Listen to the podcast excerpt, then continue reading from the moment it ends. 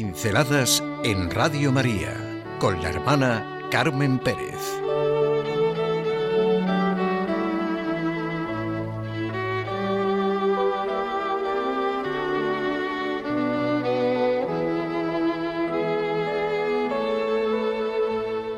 La victoria más espectacular de la humanidad. La grandeza, la maravilla, la victoria más espectacular para la humanidad es la encarnación y el nacimiento de Jesús de Nazaret.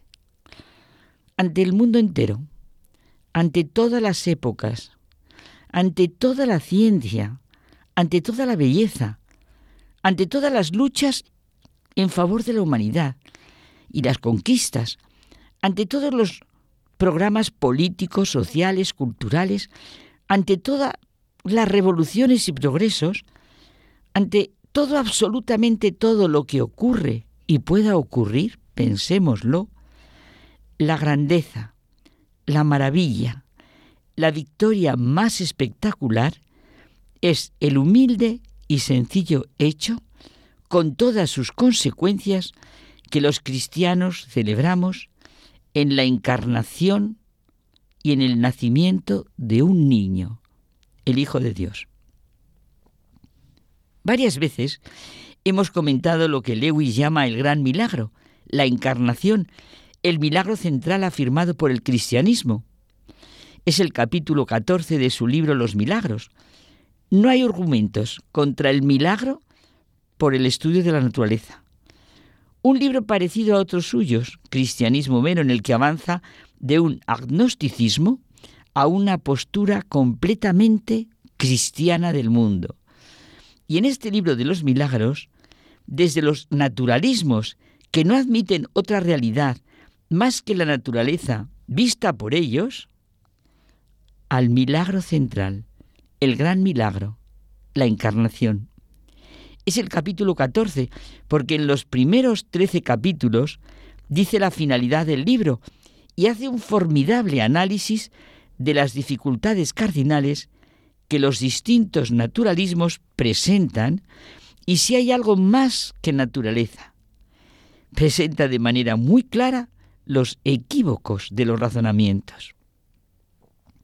La grandeza, la maravilla, la victoria más espectacular de Dios es la encarnación y el nacimiento de Jesús de Nazaret para nosotros. ¿Por qué hizo Dios así lo que existe. ¿Por qué hizo Dios como lo hizo lo que el hombre va descubriendo con la ciencia? A la vista de lo que el ser humano puede conocer, es una afirmación que sale de lo más profundo del corazón y de la razón.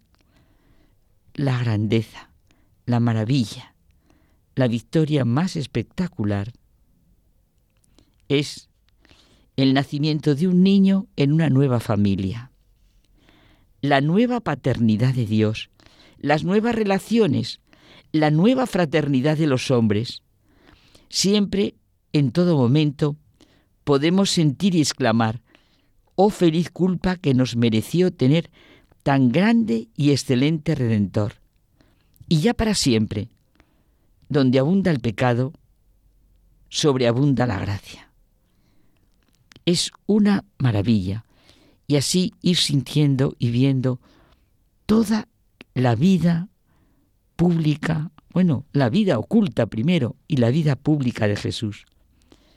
Sentiremos que es la victoria más espectacular, la grandeza y maravilla superior a la misma creación, al mismo ser del cosmos, de todo lo que existe, si con toda nuestra capacidad de razonar, de abrirnos al misterio que Dios nos lo dio, sentimos, como digo, y nos abrimos al enorme misterio que en sí es la creación, el por qué el ser y no la nada que sienten los pensadores.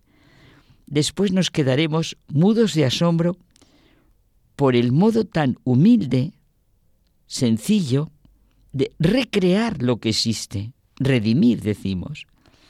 Y precisamente porque la libertad del hombre dice, no sentiremos que es la victoria más espectacular, la grandeza y maravilla superior a todo cuanto existe. Sentiremos como ese niño es el alfa y la omega desde el comienzo al final de los tiempos. Veremos la enorme riqueza de nuestra humanidad a lo que estamos llamados.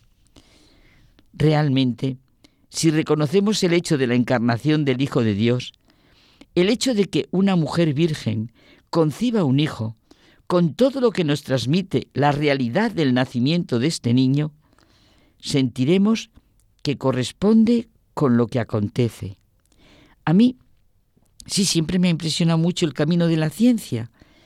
¿Qué es lo que buscan los científicos? Lo más pequeño, lo microscópico, lo infinitamente pequeño y sencillo. ¿De dónde arranca la espectacularidad de todo cuanto acontece en la naturaleza? Del poder de lo diminuto ya no la medida de longitud de los metros, de los milímetros, sino medidas nanométricas. Un, un nanómetro, pues la millonésima parte de un milímetro, nos perdemos. En toda la naturaleza está la omnipotencia. ¿Y por qué nos viene todo esto? Pues sencillamente, porque todo clama por lo que hoy no se quiere oír la manera de hacer Dios las cosas. Como dice Chesterton, al ponerse ante el hecho de lo acontecido en Belén, la historia más extraña de la humanidad. Encarnación y nacimiento, vida oculta de Jesús. ¿Cómo lo celebramos los cristianos llenos de admiración y asombro ante la sencillez y profundidad de lo que significan. Solo Dios es capaz de poder hacer y llevar a cabo algo así. Comprendemos el entusiasmo de Francisco de Asís, el hombre que conmovió y sigue conmoviendo en todas las épocas. Como hemos recordado, fue el primero en las Navidades de 1223 en reproducir en una cueva el establo donde nació Jesús. Francisco de Asís, el mismo que nos conmueve por su entusiasmo por la naturaleza, como le expresa en el cántico de las criaturas. Alabanzas de las criaturas, himno de la hermana muerte. Altísimo y omnipotente buen Señor, tuyas son la alabanza, la gloria y el honor y toda bendición. Alabado seas, mi Señor, en todas las criaturas Alabado seas mi Señor, por la hermana nuestra Madre Tierra. Alabado seas mi Señor, por aquellos que perdonan por tu amor y sufren enfermedad y tribulación. Bienaventurados los que sufran en paz. Alabado seas mi Señor, por nuestra hermana muerte corporal, de la que ningún hombre viviente puede escapar. Bienaventurados a los que encontrará en tu santísima voluntad, porque la muerte segunda no les hará mal. La grandeza, la maravilla, la victoria más espectacular de Dios es la encarnación y el nacimiento de Jesús de Nazaret. Por eso pudo sentir, vivir y expresar su himno Francisco de Asís. Vivamos nuestra vida cotidiana sencilla, con todo lo que implica esta inmensa realidad.